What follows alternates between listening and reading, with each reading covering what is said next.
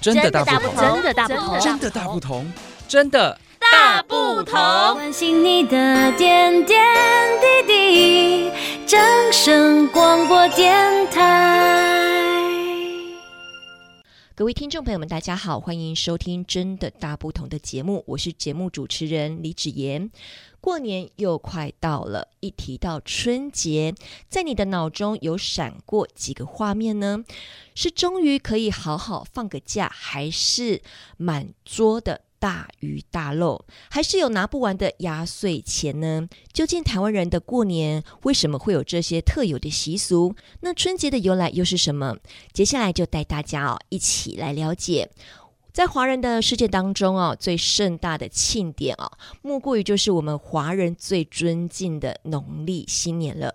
据传，在公元前的两千多年呢，顺即为天子啊，带领众人祭拜天地，这天便成为了叫做岁首，是农历新年的一个雏形。我们农民经过一整年的辛勤工作，也会用丰收的作物来感谢众神和祖先。而自民国开始呢，正式就将农历正月初一定为春节。那春节的习俗啊，看有没有说中家家户户也是传承到现在的呢？我们继续来听下去哦。过年的习俗，您是否有穿红衣贴红纸啊？相传在远古的时期，有一只凶残的年兽哦，每到岁末就会从海底跑出来吃人。为了不被这个年兽吃掉啊，家家户户会祭拜祖先以求平安，也会聚在一起吃顿丰盛的晚餐呢。后来人们竟然发现，年兽最害怕的就是红色以及噪音，还有火光，便就会穿上红衣，在门上贴上红纸，燃烧爆竹声，试图来吓走年兽。之后也变作是过年吃团圆饭、穿红衣、贴春联、放鞭炮的习俗了。春节的习俗，我就问你家贴春联了吗？讲到春联哦，还有另一则传说，就是古代人相信啊，悬挂桃枝是可以以驱邪避鬼哦。那后来呢，简化成以方形的红纸来代替。而在唐代的流行以对仗的方式来写春联，就是现在我们可以看到的叫做对联，也是有传闻哦。明太祖朱元璋还曾在春节期间下旨哦，要求家家户户一律要得贴春联，并且要写上吉祥话，这个习俗就流传到现在喽。第三个习俗啊，就是年夜饭要吃鱼跟吃饺子哦。年夜饭又称为团圆饭。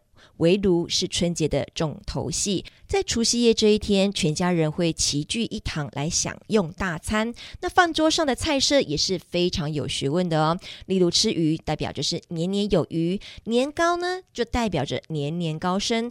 长年菜呢，要整根从头吃到尾，象征着叫做延年益寿。饺子呢，因为外观有招财进宝的意思哦。过年习俗之发压岁钱给我们的小孩啊，吃完年夜饭之后，就是小朋友最期待的发红包时间了。在传说啊，古代中啊，有一个叫虫的怪兽，会在新年夜里跑出来吓小孩。有一对夫妻呢，就用红纸来包着铜钱，放在孩子的枕头边。意外的发现啊，竟然可以吓跑这个虫的怪兽啊！从那时候起，就留下了这个压从钱的这个习俗哦，慢慢就演变成今天的压岁钱，也希望可以保佑小孩平安长大一岁啊。过年的习俗，初一到初五，家家户户都大不同了。我们知道大年初一是走春的日子，普遍呐、会到庙里面拜拜，祈求新年的平安。那初二是回娘家的日子啊，已结婚的女性她会带着丈夫、小孩回到娘家向父母亲拜年。那初三呢是老鼠娶亲的日子，有些人呐、也会在墙角撒一些米粒，并早早就来睡觉了，为了就是防止打扰老鼠来娶亲啊。在初四是众神重临人间的日子，也有接神日之称。许多家家户户啊都会准备着鲜花、贡品以及干净的毛巾和一盆清水啊，来恭迎我们的众神返回人间。初五呢，则是迎财神的日子。据说在这天拜财神可以获得更多的福气，因此不少公司行号会选择在初五来开工哦。最后一个习俗呢，叫做初六送穷，初九。拜天公，正月十五迎元宵哦。这个初六是很多餐厅正式营业的日子。传统上呢，也会放鞭炮啊，将过年期间的垃圾来丢掉，也就是所谓的送穷。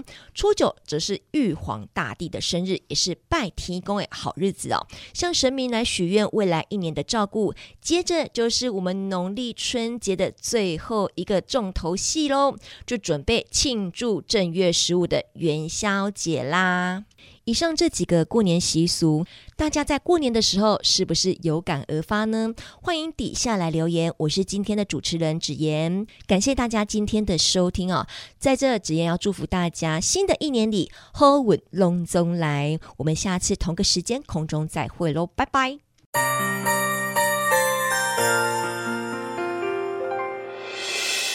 伤心的时候有我陪伴小。的时候与你同行，关心你的点点滴滴。